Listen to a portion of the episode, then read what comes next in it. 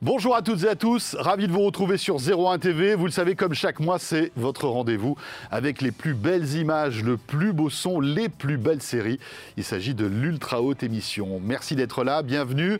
Et pour ce numéro 17, au sommaire, eh bien la razzia euh, des euh, services de SVOD, euh, eh bien aux Oscars, des statuettes comme il en pleuvait du côté de chez Amazon, Netflix et Warner. On en parlera tout à l'heure. Le top 5 des séries du mois ce sera avec notre partenaire Sens Critique et Guillaume Boutin qui va nous dire un petit peu les séries qui buzzent actuellement sur ce site. Et puis on découvrira un nouveau service euh, qui vient d'arriver sur les télé Sony. Il s'agit du service Braviacor. C'est un service de SVOD qui est intégré à partir du moment où on achète une télé Sony. Un porte-parole de Sony euh, France viendra nous parler de tout cela. Voilà, vous savez tout. Merci de nous suivre comme chaque mois. C'est parti pour l'ultra haute émission sur 01 TV.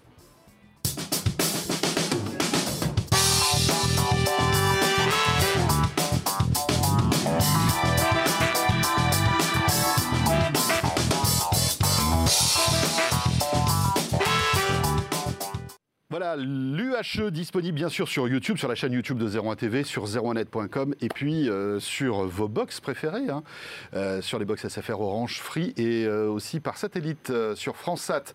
Ravi de vous retrouver avec nos deux invités qui sont là et qui sont les piliers en quelque sorte de l'ultra haute émission. Pascal Le Chevalier, salut Pascal. Salut François. Spécialiste de la SVOD, consultant euh, chez Whatsapp Media et puis euh, Guillaume Boutin, bien sûr, fidèle au poste. Salut Guillaume. Salut François. Cofondateur donc de Sens Critique. On a plein de bonnes choses à se raconter euh, aujourd'hui et on va commencer bien sûr par l'actualité de la SVOD avec Pascal.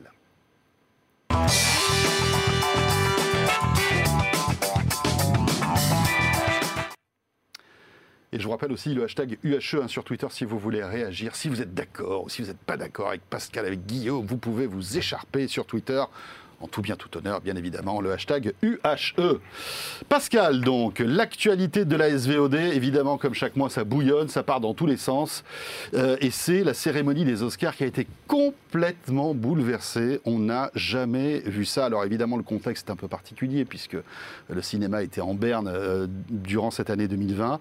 Mais euh, les services de SVOD ont, ont quasiment tout raflé cette bah année. Oui, alors, en fait, l'Académie des Oscars a été pragmatique comme il n'y avait pas de film en salle, oui. c'était difficile d'organiser une cérémonie sans film. Ou alors elle aurait duré trois minutes. Voilà, donc euh, en fait, ils ont changé le règlement. Bah, il a fallu commencer par ça, mhm. en, disant que les films qui n'étaient pas passés par la salle pouvaient avoir des récompenses. Et évidemment, bah, tous ceux qui ont eu des récompenses, c'est forcément les sites de SVOD, parce que c'est les seuls à avoir sorti des films. Alors le truc incroyable, c'est que euh, Netflix a battu tous les records de présentation et nomination, 36 nominations. Au final, ils ont récolté 7 prix, Amazon en a récolté, je crois, deux. Disney, maintenant qu'ils ont Disney ⁇ ils en ont eu cinq, et Warner trois. Ce qui fait qu'au total, finalement, ce ne sont que les streamers, les sites de SVOD, qui ont remporté l'essentiel des prix. Alors, pour l'anecdote... Avec des films, hein, quand même, attention. Hein que des films. Voilà, ce sont des, vrais films. qui, pour la plupart, devaient sortir au cinéma, Bien sûr, accessoirement. Hein. Donc, euh, il n'y a pas de. Enfin, je veux dire, ça n'a pas été une adaptation très, très poussée, finalement. Alors, sauf pour Manque, euh, qui est euh, le film emblématique de l'année. Qui devait sortir en streaming. Qui devait sortir qu'en streaming, qui a eu 10 nominations, bon, qui a récupéré deux statuettes. Et au bilan, en trois ans, Netflix, qui fait tout pour devenir vraiment le, le mini-studio hollywoodien spécialisé dans la SVOD pour le cinéma, en trois ans, ils auront eu 13 nominations. Et comme je dis, 13 nominations pour un ex-vendeur de DVD par la poste, c'est quand même pas mal. Et un truc qui est amusant, je trouve, c'est dans ce que tu disais, c'est que jusqu'à maintenant, ils avaient quand même du mal à obtenir leurs Oscars avec leurs films qu'ils avaient eux-mêmes produits.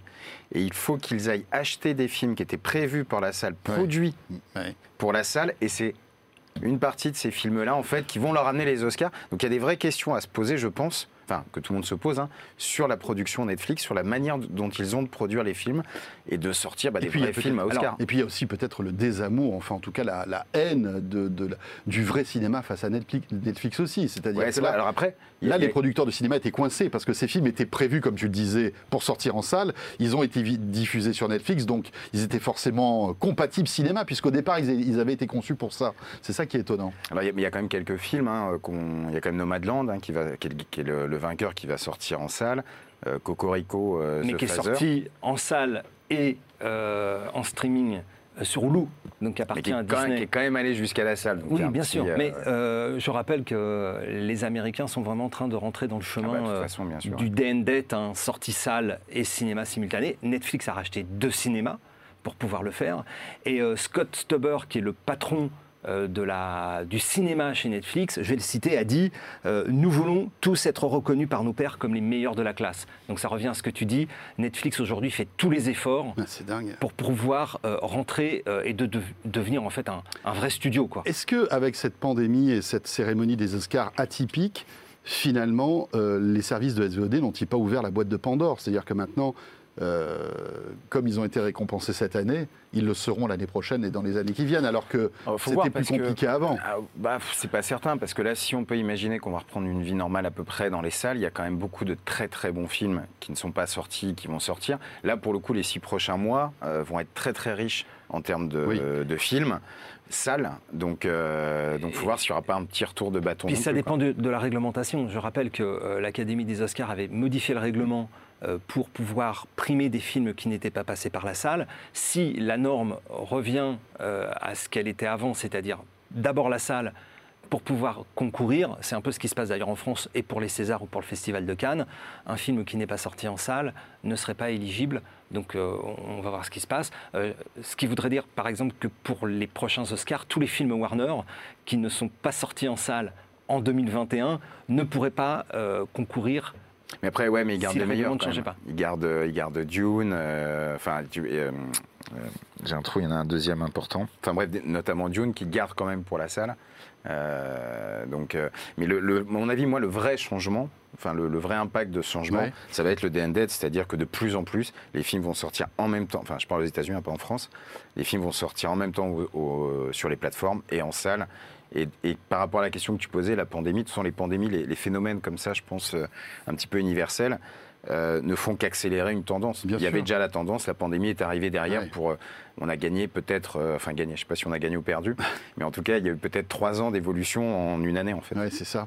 tiens, on parle donc justement de ce DND, tu le disais, qui n'est pas possible en France, hein, puisqu'il y a une chronologie des médias qui est un peu ancestrale, hein, il ne faut pas se voiler la face, qui est un petit peu, un petit peu vieillotte, qui est en train d'être renégociée. Est-ce qu'on en sait un petit peu plus, les amis Vous qui êtes au cœur du réacteur, euh, vers quoi se dirige-t-on? Bah, C'est ce qu'on se disait tout à l'heure avec Guillaume. Euh, c'est difficile de, parler quand on n'est pas au cœur de ce réacteur, c'est-à-dire dans la négo. pas au cœur du réacteur. Non.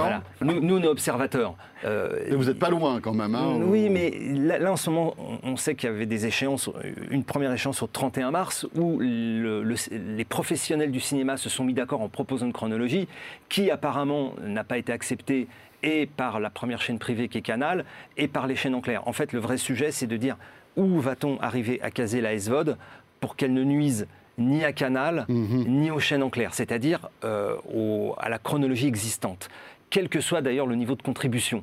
Et, toute la discussion tourne autour de ça. Et, puis j'imagine que Netflix ne se laisse pas faire. Enfin, il y a tout. Netflix est parti faire du lobbying aussi à, Bruxelles, euh, puisque je rappelle que c'est une réglementation européenne qui ensuite est adaptée pays par pays, avec des niveaux de contribution et d'obligations qui peuvent changer. différents. Certains pays ont décidé de ne pas mettre d'obligations. Euh, Alors qu'en France, elle est quand même assez forte. Euh, oui, mais ça c'est propre à la France. c'est l'exception culturelle française, qui est un modèle qui est très vertueux et qui est très bien. Touche, qui touche à certaines limites aujourd'hui avec les. mais on peut comprendre que Netflix, s'ils mettent beaucoup d'argent, ça peut des dizaines et des dizaines de millions d'euros. J'ai la conviction que c'est qu'une question de temps que euh, la fenêtre qui permet à Netflix de diffuser des films va se raccourcir. Aujourd'hui, elle a trois ans.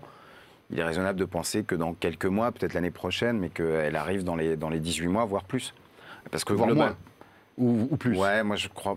ah, ça, ça n'engage que moi, mais je crois pas. Parce qu'aujourd'hui, tu peux pas demander à Netflix de remplir peu ou prou les mêmes obligations qu'un canal qui a le droit de diffuser ses films à 8 mois et Netflix euh, qui doit attendre 36 mois, c'est pas possible. Alors attention, euh... c'est pas exactement les mêmes obligations, mais c'est le même type d'obligation. Et puis qu'est-ce que là l'écart est trop important. Enfin, c'est. Oui, mais que, va vouloir accepter Netflix euh, par rapport euh, au cinéma, qui n'est pas non plus l'essentiel de son activité?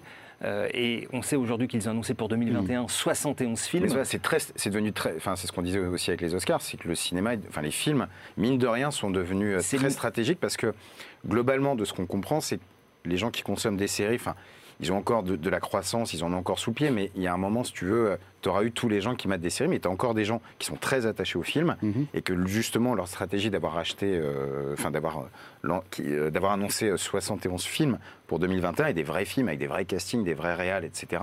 Plus de 10 milliards derrière d'investissement, ça prouve quand même qu'ils veulent aller sur le cinéma. Alors après, le marché français, c'est un petit marché pour eux, hein, mhm. mais globalement, ils feront tout pour bouger la chronologie. Deuxième titre, c'est toujours aux USA, c'est la TV payante qui est euh, en train d'être enterré par le streaming. Voilà, alors c'est la suite logique de, ce qu'on est en train de constater, c'est que les, bouquets de chaînes payantes aux États-Unis, que ce soit Epix, euh, euh, Starplay, etc., sont en fait euh, Stars, pardon, sont des, des, offres qui sont en train de, de, de, s'amenuiser, n'ont plus vraiment d'intérêt auprès. Qui sont des quoi, des équivalents de Canal+, c'est ça? Ouais, enfin des, des, chaînes, des chaînes thématiques. Petits, petits, des petites chaînes. Surtout ils sont petits en fait leur, leur truc, parce qu'ils font du linéaire et du replay comme tout le monde. Donc ça s'apparente à des services de SVOD mais au final, c'est des petits acteurs. Et donc, souvent, d'ailleurs, qui sont absorbés par les gros. Enfin, regarde, par exemple, Stars Play. En France, c'est Canal qui a récupéré dans MyCanal, et aujourd'hui, et pour le même prix, hein, c'est-à-dire que tout le catalogue Stars Play est arrivé dans l'offre euh, MyCanal. Alors ça produit quelques séries quand même, plutôt de qualité, hein, des bien, de Stephen King, des choses comme ça. Mais c'est des, c'est pas mal. C'est Epsilon à l'échelle. Ce qu'il faut dire, c'est que ces chaînes-là, en fait, elles nourrissaient les câbleaux. Et je rappelle qu'aux États-Unis, les câbleaux étaient vraiment localisés. Il y avait plein de câbleaux locaux, régionaux, etc. Ça nourrissait les offres. Sauf que comme les Américains ont décidé euh, de de faire le fameux cord cutting, hein, c'est-à-dire de couper l'abonnement au câble. Donc les chaînes ont forcément moins de recettes d'abonnement et donc euh, bah, la tendance fait que les gens aujourd'hui vont plutôt sur des offres. Alors ça aussi c'est le deuxième phénomène. OTT, euh, over the top, c'est-à-dire qu'on s'abonne directement indépendamment de son câble mmh. opérateur ou son fournisseur d'accès. Donc on choisit, on, va, on achète du Netflix, du Disney ⁇ on peut se désabonner à tout moment, il n'y a pas d'engagement. Euh, et puis si on est sur Disney ⁇ pour regarder une série Star Wars et qu'elle s'arrête, eh ben, on arrête l'abonnement et puis on, on passe sur HBO euh, Max parce qu'il y a une nouvelle série qui arrive. Donc en fait, euh, on, incite au nomadisme on, défait la fidélisation et donc les chaînes qui ne misaient que sur de la fidélisation dans des gros bouquets bah, se retrouvent un peu le bec dans l'eau. D'où ce, changement. Voilà, donc c'est la SVOD qui va dominer le marché américain. Et puis la fin, de toute façon, tout ce qu'on se raconte depuis un an, c'est à la fin, c'est la SVOD qui gagne. Bien sûr, bien sûr. Et puis on se rend compte aussi que les chaînes linéaires traditionnelles, euh, voilà, leurs jours sont comptés, sauf pour du live. non, mais je suis pas sûr, moi. Enfin, non? Non, parce qu'après, tu as toute une frange de la population aussi. quand, on regarde MyCanal, on en parlait tout à l'heure en antenne, c'est vrai qu'il y a des dizaines de chaînes thématiques linéaires de Canal. C'est un, bouquet SVOD. Moi, je parlais plus, si tu regardes les chaînes hertziennes en France historiques, euh, voilà, après, le marché s'est reconstruit, mais déjà, ils sont bien développés sur le replay. On parlait tout à l'heure de HPI, donc, euh, où Pascal, tu nous disais 9 millions en audience, mais 2 millions en replay derrière, c'est-à-dire plus, plus de 20% enfin quasiment 20% des gens qui ont regardé HPI qui est diffusé sur TF1 l'ont regardé en replay. Mais le linéaire reste toujours là. Et ces chaînes-là seront toujours présentes, c'est aussi des marques. Et puis tu as le dernier truc qui est le choix. Le problème du choix le soir, voilà, quand tu regardes une chaîne linéaire, tu n'as pas à choisir.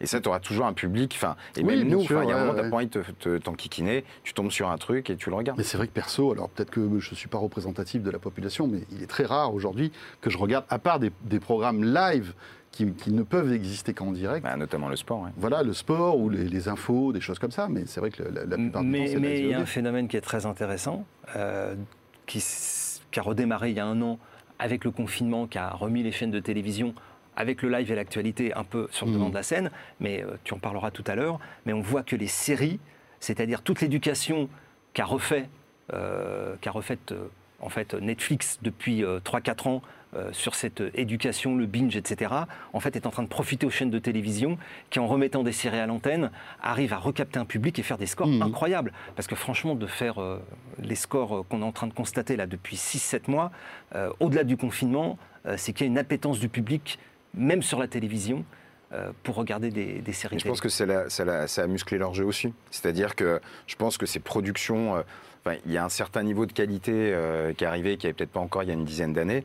Au final, voilà, il n'y a plus de Julie Esco. Enfin, j'ai rien contre Julie Esco, mais avec une petite exigence de scénar, mm. de réalisation. Et c'est probablement les plateformes qui ont poussé à un moment parce que bah, il faut, euh, il faut avoir de la vraie création. Ça a levé le débat. Oui, puis ça crée, il y a une vraie création, il y a une, émulation française entre guillemets. Il y a quelques séries très mainstream, mais qui sont vraiment propres, qui sont très bien faites, qui sont euh, euh, voilà où il y, a, du boulot derrière. Et c'est vrai que c'est assez nouveau depuis une dizaine d'années. Et c'est mm. probablement grâce aux plateformes. Et, je rappelle que Le Bureau des légendes, euh, qui est donc une série qui est diffusée sur Canal, qui a eu ses cinq saisons, est en train d'être adaptée aux États-Unis. Et donc ça aussi, c'est quelque chose de nouveau dans le monde des séries. On rappelle que Gaumont a aussi un grand succès avec mhm. Netflix, Narcos et Lupin, mais que ce savoir-faire français aussi est, monté en ah gamme. et aujourd'hui, ça permet à ces séries-là de devenir internationales. Et pour les producteurs euh, français, bah, c'est aussi une aubaine de pouvoir travailler avec ces plateformes. Euh. C'est amusant parce que c'est maintenant aussi l'inverse. C'est-à-dire qu'il y a aussi des, chaînes françaises qui adaptent des séries américaines à la sauce française. C'était le cas de Your Honor, par exemple. Oui, Your Honor. Et, puis il y en a une autre, là, que j'ai vu, je me suis dit, mais tiens, ça me rappelle quelque chose de planté. Il y en a une qui s'est plantée, c'est une famille, euh, l'histoire d'une famille... oui, Vicisias. Ouais, l'adaptation Exactement, il y en a. Et, mais la promesse sur TF1, c'est une adaptation de série. Enfin voilà, c'est. On enchaîne avec le piratage. Tiens, est-ce que tu vas être obligé, parce qu'enfin quand je dis ça, je sais que toi tu ne pirates pas, hein, tu es parfait. est-ce que tu vas être obligé de payer une amende de 350 euros? Euh, Non, quand même pas. Qu'est-ce qui se passe là? C'est quoi cette histoire au Sénat de piratage? Alors, euh, en fait, il y, a deux choses qui se sont passées. C'est qu'il y a euh, l'examen de la loi qui doit protéger les contenus à l'ère numérique. Donc, le, le, projet de loi est en discussion au Sénat et les sénateurs veulent absolument euh, imposer euh, une sanction, comme ça se passe d'ailleurs en Allemagne, c'est-à-dire que les pirates, quand on les attrape, et eh ben on leur fait payer une amende. C'est de gré à gré, hein, ça passe pas, c'est pas une amende. Hein. C'est une, alors c'est quand même c'est une contravention euh, qui serait de 350 euros et qui donc. Mais attends, je comprends pas. Si, si je télécharge un film, on va dire de manière un peu détournée. Euh, comment, ça, comment ça se passe en fait? Il ah bah- saurait que je télécharge ah un bah truc. Ah oui, alors euh, dans les échanges peer-to-peer. c'est quoi C'est avec la Adopi? Oui, tout à fait. En fait, le truc, c'est qu'il n'y a que les FAI qui, peuvent fournir l'information que tu as, as, piraté ou pas un film, en gros. Et la loi, jusqu'à maintenant, euh, ne permet pas c'est une loi de protection des données personnelles qui fait qu'un FAI n'est pas obligé de, donner, euh, de dénoncer. Euh, voilà. Et là, c'est peut-être ce qui se rangerait. D'accord. Oui. Alors, les sénateurs sont plutôt pour euh, mettre cette amende qui, qui, serait très dissuasive et qui permettrait de finalement d'éduquer le marché au fait mhm. de, se dire c'est pas bien de pirater parce que d'un autre côté, la Adopi a publié ses derniers chiffres. En 2020, on était 12,7 millions de pirates mensuels euh, donc à utiliser euh, des sites illicites, que ce soit du peer-to-peer, le streaming euh, qui augmente énormément. Tu remarqueras qu'il a, dit, il a dit nous, hein. nous, nous sommes oui, nous, nous, les Français. ah, je croyais, parce que tu t'incluais dans... Non, mais je m'inclus dedans. Si, mais... je dis pas de bêtises, le streaming est indétectable. Hein. Je oui, alors, c'est que le téléchargement. Alors, si tu streams, je crois que. Alors si, alors en fait, parce que l'ALPA, qui est l'agence de lutte contre la piraterie audiovisuelle, en fait aujourd'hui, euh, bah, ils ont les URL des sites pirates, donc eux, leur boulot, c'est de les faire fermer euh, par des opérations de police. Euh, et ces sites de streaming qui se baladent de, pays en pays, de serveur en serveur, qui font de la publicité, donc qui gagnent des, dizaines, des centaines de millions d'euros, de dollars, enfin de tout ce qu'on veut, hmm. et qui donc, au global, quand même, nuisent euh, au fonctionnement du marché. Après, euh, c'est difficile de résister aujourd'hui parce que quand on cherche un contenu, on cherche un film, on va dans des moteurs de recherche et souvent euh, on nous propose des liens pirates. non, mais... Je pense qu'il y, a deux vrais problèmes par rapport à ça. D'une part, aujourd'hui, si, là aussi je ne suis pas certain, mais c'est le peer-to-peer, je crois, qui est indétectable. Le téléchargement est détectable. Donc des vrais pirates, des vrais mecs qui veulent, ils continueront, ils seront invisibles. Mais ce qui est assez amusant, c'est de voir à quel point on arrive, mais alors euh, vraiment euh, complètement à la fin du match. C'est-à-dire qu'aujourd'hui, le pirate est toujours un souci, mais beaucoup moins qu'il y a, si on se souvient, il y a, il y a 5-10 ans, c'était une catastrophe parce qu'il n'y avait pas les offres légales. Aujourd'hui, tu as des offres légales quasiment toute la population est au moins abonnée à une plateforme. Enfin, donc aujourd'hui, il y a une consommation légale qui se fait, donc les gens payent pour leur contenu. Et là, on arrive. Comme pour la musique d'ailleurs. Hein, oui, tout à fait.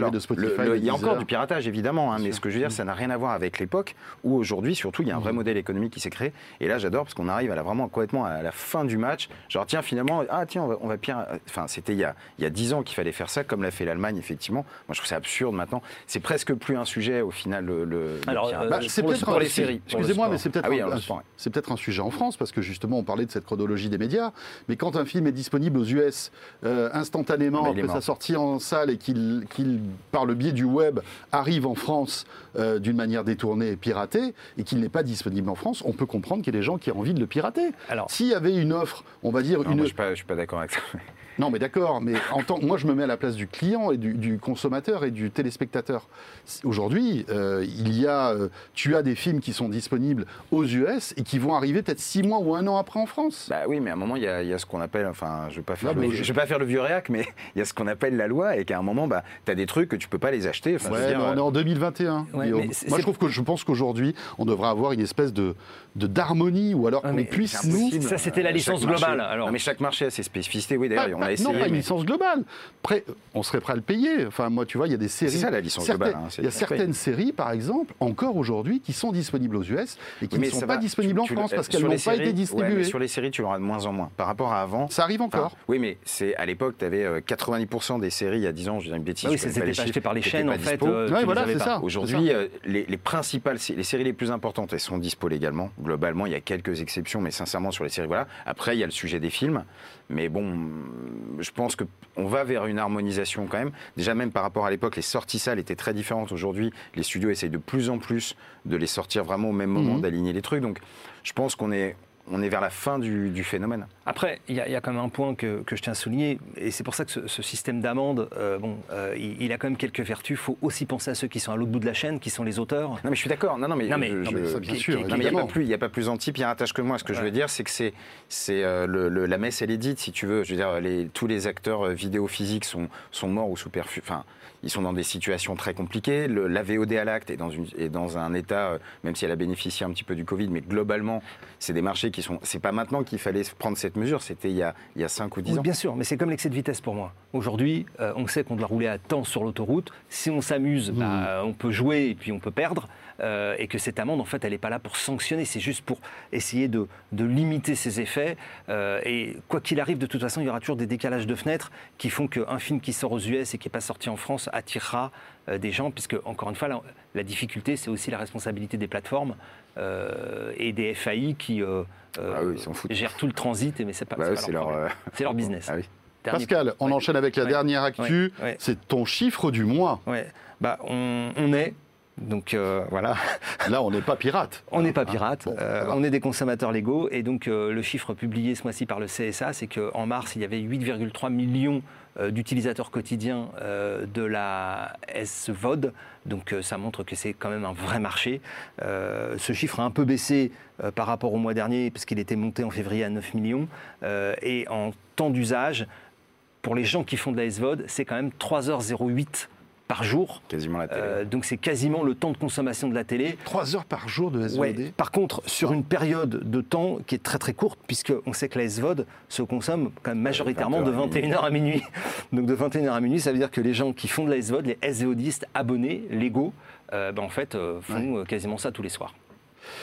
Très bien, euh, merci Pascal. Et on enchaîne tout de suite avec le rendez-vous de Guillaume Boutin. On s'intéresse au top 5 des séries qui ont le plus buzzé sur Sens Critique.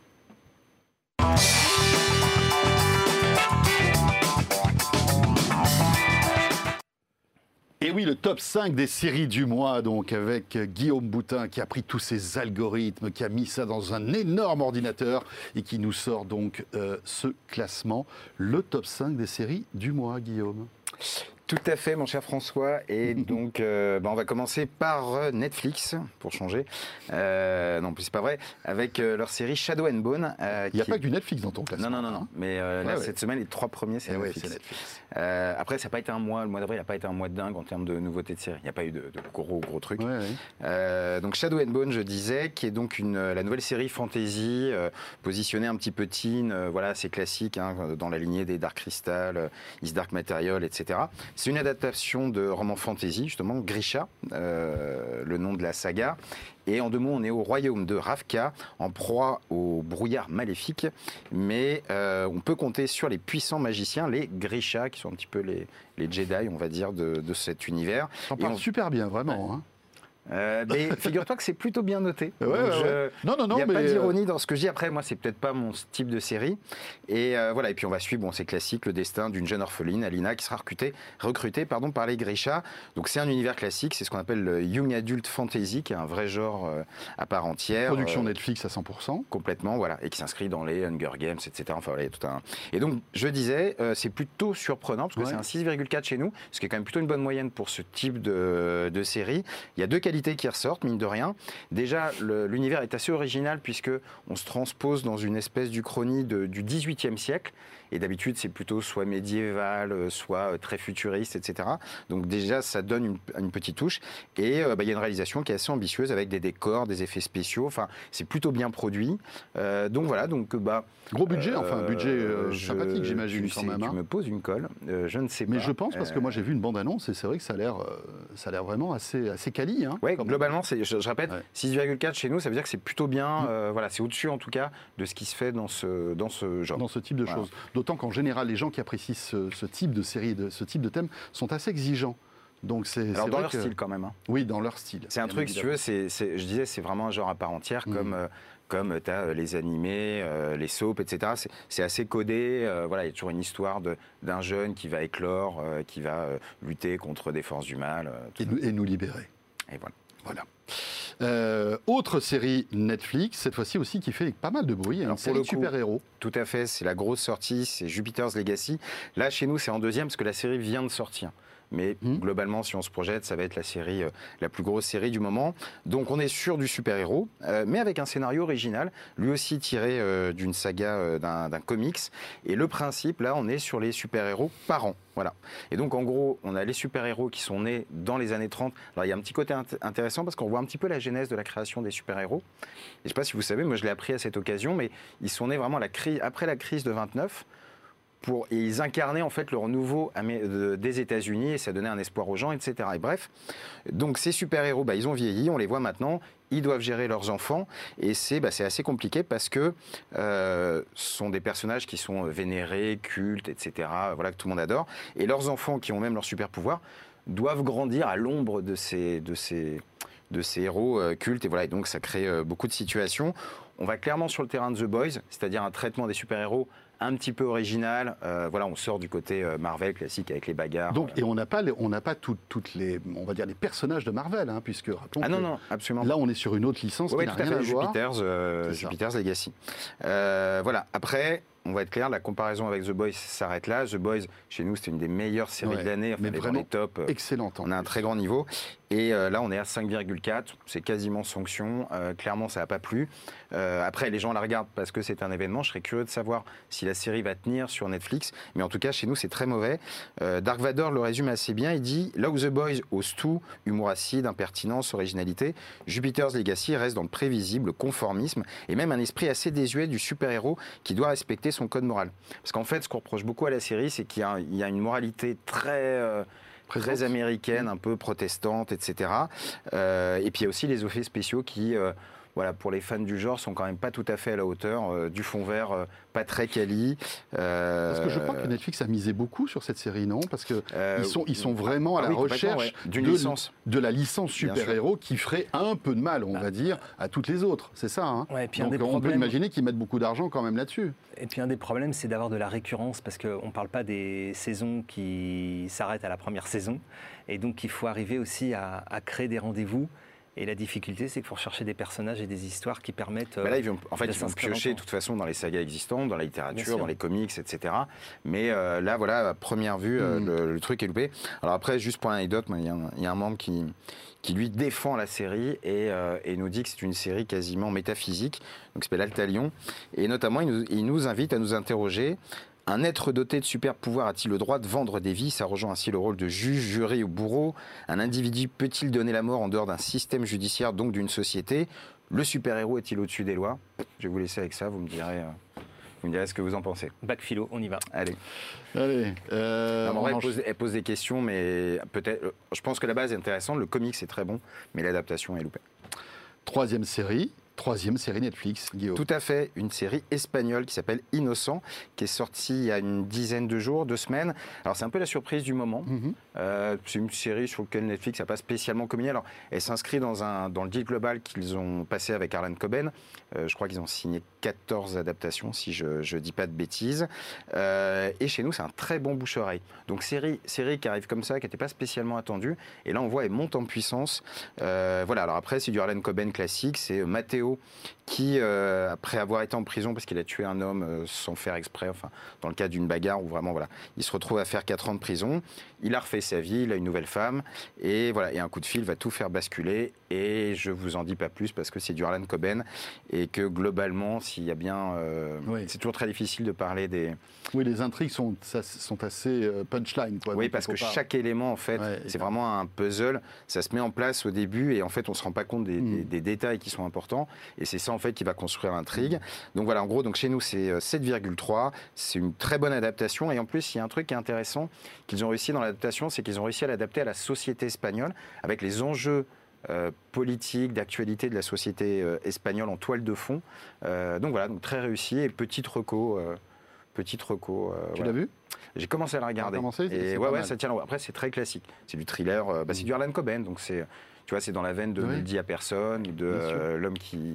Alors justement, voulait, je sais plus quoi. Netflix, Netflix aujourd'hui, et pas que, euh, sont en train de, de, mettre la main euh, sur les droits littéraires. et il paraît que quand il y a la foire de Francfort, qui est le premier marché européen, sinon mondial, des droits de livres, en fait, vont se nourrir et achètent énormément de droits pour justement faire des adaptations et là aussi, le filon, il est très très bon parce qu'il est quasiment infini. Quand on parlait tout à l'heure d'aller rechercher de nouvelles histoires, de nouveaux héros, en fait, la littérature en regorge. Et euh, on a vu que, par exemple, Lupin était euh, numéro un des ventes de livres. Donc voilà, c'est encore une histoire de vaste communicant, mais c'est incroyable. Et puis surtout, en achetant les droits de, de certains auteurs, on les bloque aux autres. C'est le double effet, quoi. Tout à fait. Et puis, c'est vraiment cette guerre du contenu. Et bien sûr. C'est toute façon la guerre se fera sur les catalogues. Évidemment, évidemment, quand on voit que Netflix a mis combien 17 milliards, je crois cette année. Sur la table, sur cette année, pour produire en fait du contenu, c'est quand même hallucinant. On quitte enfin Netflix, euh, Guillaume, euh, et on va s'intéresser à euh, Amazon Prime Video. Tout à fait, avec une série donc, qui s'appelle E, them en anglais. je vous l'ai bien dit avec l'accent. Donc là, c'est plutôt une découverte. C'est pas un énorme buzz, mais c'est une série qui, s'installe euh, plutôt bien. Euh, en deux mots, bah, c'est l'histoire d'une famille afro-américaine qui quitte les États du Sud dans les années 50 pour aller s'installer en Californie. Voilà, ils veulent fuir bah, évidemment le racisme, etc. Enfin, tout ce qui est déplaisant dans le sud des États-Unis. Mais pas de bol, ils vont se retrouver justement dans un univers alors très accueillant, très propre, mais très blanc et au final indirectement hostile et un petit peu fantastique. On est complètement dans l'univers de, Jordan Peele, pour ceux qui connaissent, hein, donc euh, le réalisateur de Us, Get Out, ou euh, qui a produit la série euh, Lovecraft Country, où il y a toujours en fait, on est vraiment dans cette dans, ah, complètement, c'est-à-dire que le racisme en fait, il y a, il y a toujours le racisme de base et toujours une allégorie fantastique qui vient marquer mhm. le coup. Et d'ailleurs, chez nous, Freddy alors je ne vais pas le citer entièrement, mais je lui emprunte son analyse parce qu'elle est plutôt intéressante.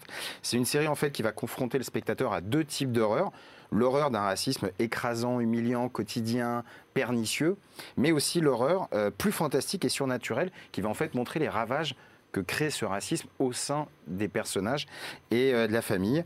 Et euh, voilà, et pour résumer, euh, voilà, je, terminerai là-dessus. Boomba, qui nous dit que c'est propre, froid, cruel, avec des montées d'angoisse à la Shining. Ce n'est pas une plongée dans l'horreur, mais un quotidien de la peur qui stagne enferme et étouffe. C'est une série très sensorielle où on sent l'oppression. Et voilà, en termes de réalisation, ça marche très bien. Donc c'est 7,3 chez nous. Recommandation aussi. Ouais, c'est vrai que j'ai vu. alors il y a des petites des petits trucs un peu bizarres, mais, mais, franchement très bien filmé et très sympathique. Et puis en plus, les, les comédiens sont excellents.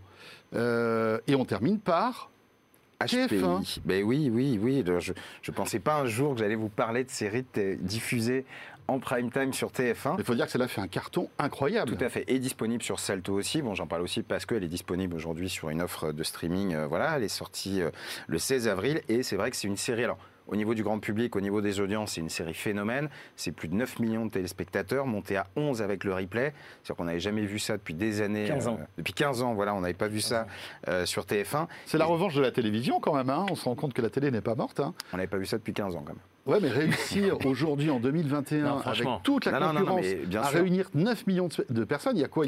C'est des événements, c'est Macron quand il parle à la télé ou des matchs de foot, quoi.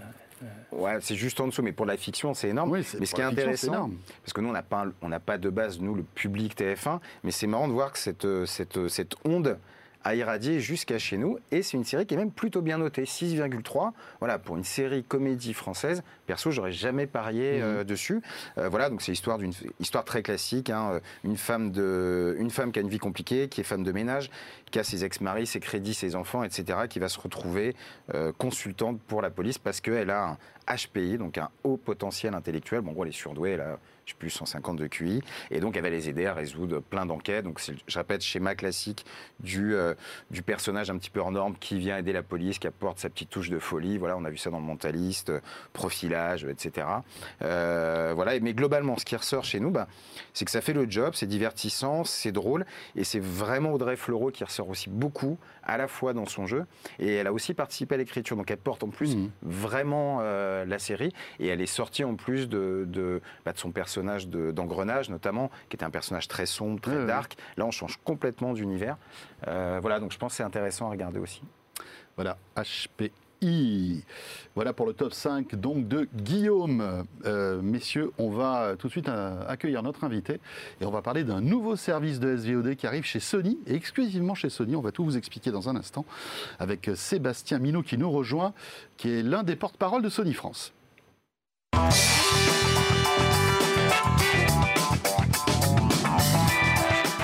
Un constructeur de téléviseurs qui propose une offre de SVOD. Il n'y en a pas beaucoup, euh, alors évidemment, hein, on trouve de la SVOD sur euh, Samsung, sur euh, peut-être aussi d'autres fabricants de télé, mais c'est vrai que Sony a quand même la légitimité de proposer un contenu particulier. On va en parler avec Sébastien Minot. Bonjour Sébastien. Bonjour. Et merci d'être avec nous. Vous êtes responsable produit TV chez Sony France. Je vous présente Guillaume Boutin et Pascal Le Chevalier qui est à vos côtés et qui pourront aussi bien évidemment vous poser leurs questions. On est là pour parler donc de Sony Bravia Core. Alors Sony Bravia, on connaît, hein, c'est le modèle des télévisions euh, de chez Sony. Euh, voilà, Sony qui, on le sait, et la rédaction de zeronet.com qui teste souvent des télé Sony euh, le dit et le répète. Voilà, les télé Sony font partie des meilleurs téléviseurs du moment. Là, on va évoquer quelque chose d'assez nouveau, c'est-à-dire que quand on achète une télé Sony, vous allez rentrer un petit peu dans les détails, on peut avoir accès en fait à un catalogue de films Sony compris dans le prix de la télé. Exactement. Donc, euh, comme vous l'avez souligné, ce, euh, service s'appelle BraviaCore. Il est inclus dans tous euh, les nouveaux téléviseurs en fait de Sony, donc les Bravia XR qui viennent d'être annoncés et qui sortent sur, le marché. Donc, dans ce, service, on va effectivement retrouver tout un catalogue de films de, Sony. Et la particularité en fait de ce, de ce catalogue, c'est que vous avez des films qui sont au format IMAX Enhanced, mais euh, également qui ont euh, une qualité euh, similaire à la qualité du Blu-ray HD. donc ça, c'est très intéressant pour l'utilisateur pour vraiment avoir du contenu de qualité sur, sur son téléviseur. Et donc, quand on achète effectivement son téléviseur Bravia XR, en fonction du téléviseur qu'on achète, on va avoir des crédits pour pouvoir acheter et télécharger entre 5 et 10 films, mais on va également pouvoir streamer pendant 24 mois euh, ou 12 mois euh, un certain nombre de films que vous allez retrouver sur, euh, sur cette plateforme. Donc il y, a deux, il y a deux séquences en fait. Il y a des crédits qui me permettent d'acheter des films, j'imagine, plus récents. Exactement. Voilà, qui font partie donc de cette offre de, de VOD là. Hein. C'est pas de la SVOD. Non, c'est pas de la, uniquement de la SVOD. Mais aussi Parallèlement à ça, il y a une offre de SVOD qui est peut-être plus du fond de catalogue, où là, euh, pendant 12 ou 24 mois, j'ai accès en fait en illimité à des films. C'est ça, c'est ça, exactement. Euh, pendant, pendant toute cette durée-là, vous avez accès à, cette, euh, à ces films de haute qualité. On insiste beaucoup euh, là-dessus, puisque voilà, compte tenu de la qualité des écrans Sony aujourd'hui, c'est important pour nous aussi que le client puisse bénéficier de la, de, de la qualité maximum sur, sur ces films. Oui, c'est ça, c'est un peu la vitrine technologique de, de, la télévision que j'ai achetée. C'est-à-dire que pour avoir la meilleure image et le meilleur son avec une télé Sony, en passant par votre service, eh bien, j'aurai voilà, la super démo avec le top de l'image. quoi. Exactement, voilà. Vous retrouvez vraiment euh, cette, cette, qualité euh, extraordinaire avec en plus donc derrière les, les téléviseurs euh, Bravia XR qui ont un traitement d'image basé sur l'intelligence cognitive, donc qui vraiment va, vont permettre d'analyser l'image mhm. telle que le cerveau humain l'analyse pour pouvoir vraiment avoir un contenu réaliste et de haute qualité quand on regarde son film sur sa télé. Alors, juste qu'on rentre un petit peu dans les détails, euh, c'est pas toutes les télé Sony qui me permettent d'avoir, qui, me permettent d'accéder à ce système. Hein non, c'est uniquement les séries euh, avec le processeur Bravia XR. D'accord, donc on est, sur du haut de gamme. Plutôt du haut de gamme, oui. Voilà, quelles sont les, fourchettes de prix là sur ces télés euh, alors ça, va varier, mais on va être entre euh, voilà, 1500 2500 euros. Tout dépend de la, taille, évidemment. Tout dépend de la taille, effectivement, de, l'image, Et alors, J'imagine que plus la télé est chère, plus j'aurai une durée longue de, de, de services de SVOD comprise dedans et, et plus de crédits c'est ça C'est comme ça que ça fonctionne Oui, pour donner deux exemples concrets, euh, vous avez aujourd'hui la A90J, donc, qui est la télé euh, haut de gamme euh, Sony sur, sur l'OLED, qui intègre cette, ce, Bravia, ce Bravia XR, où là, vous allez avoir un crédit pour télécharger 10 films, mais également pouvoir streamer le contenu pendant 24, 24 mois. Et à contrario, le modèle un tout petit peu en dessous, vous avez la A80J, mhm. où là, effectivement, vous aurez accès à 5, 5 films et puis 12 mois de, de streaming sur sur, la plateforme. Quel type de film je retrouve dans cette offre? Alors vous allez retrouver euh, essentiellement euh, du film euh, voilà, Sony Pictures, euh, donc tout le catalogue de Sony Pictures, mais ça va être du film, euh, voilà, pour la partie streaming un peu plus, euh, voilà, qui, date un petit peu. Oui, mais, le, fond de catalogue, quoi, on va dire, des, voilà, les premiers Spider-Man, des choses comme ça. Voilà, c'est des, des, choses un petit peu comme ça. après, pour la partie où vous téléchargez du film, là, l'idée, c'est vraiment de proposer des films plutôt récents à, aux clients, à l'utilisateur, et donc de, vraiment, voilà, pouvoir bénéficier des dernières sorties de, de films aussi en direct direct sur son téléviseur, dans son, euh, dans son salon, avec une expérience cinéma. Voilà, donc là on retombe sur la VOD, hein, j'imagine Pascal, donc c'est des films qui sont sortis quelques mois après euh, les, salles, c'est ça, hein, donc des, films, des films Sony Pictures, c'est ça Oui. Euh, très bien. Est-ce que vous avez des questions, messieurs C'est quoi le quel est le prix au-delà une fois qu'on a épuisé ses crédits ou qu'on est au bout de l'abonnement de la SVOD Quel va être le prix Alors, des, des, films en VOD et de l'abonnement SVOD euh, donc aujourd'hui, en fait, une fois qu'on a épuisé son, ses crédits et sa durée de, streaming, on ne peut pas en fait souscrire un abonnement euh, supplémentaire. Euh, voilà, c'est des choses sur lesquelles on est effectivement en train de, en train de travailler, mais aujourd'hui, voilà, on a, on a un petit peu de temps pour pouvoir travailler sur ce, sur ce Donc ça veut dire que si je m'abonne, si je prends la, donc la plus petite télé, je vais donc avoir un abonnement de 12 mois au bout de 12 mois, je ne peux plus utiliser le service du tout. Même si je voulais l'utiliser. cela dit, comme ça vient d'être lancé, on peut imaginer que dans un an, il y aura prévu. C'est ça, exactement. Aujourd'hui, il n'y a pas encore le système qui permet de s'abonner ou d'acheter des films supplémentaires. C'est des choses qui sont effectivement à l'étude à l'heure actuelle pour pouvoir permettre euh, euh, aux utilisateurs de pouvoir prolonger euh, cette expérience. Mais ce seront, des, seront des prix du marché, ou enfin, est-ce que vous savez ou pas d'ailleurs? Si on va se positionner dans le sens du marché, moins cher, plus cher Là, je suis incapable de vous répondre à ce stade.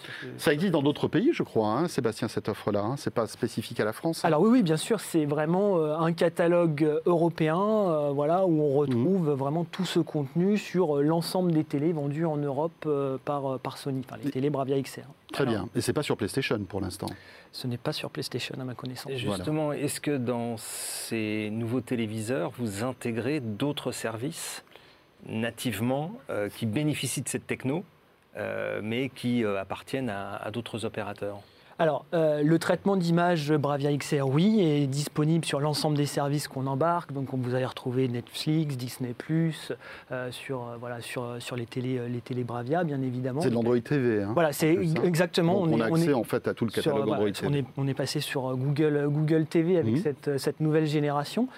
donc oui, voilà, vous avez ce traitement d'image. Néanmoins, la qualité équivalente à, à un Blu-ray, vous ne la retrouverez aujourd'hui que sur euh, Bravia Core, euh, puisqu'il faut euh, derrière, pour atteindre ce niveau de qualité, un débit de 80 mégabits par seconde, voilà, pour ceux qui sont un peu plus techniques. et donc, c'est des débits effectivement que Bravia Core hmm. permet par rapport à d'autres services qui existent aujourd'hui. autant vous dire 80 mégabits par seconde, vous avez intérêt à avoir la fibre optique. Hein, autrement, ça va pas, ça va bien, mais évidemment le débit s'adapte. Hein. C'est-à-dire que si par exemple on n'a pas 80 mégas, on va descendre en qualité, mais on pourra quand même regarder un film. Hein. Euh, oui, je crois, hein. de, ma connaissance, oui.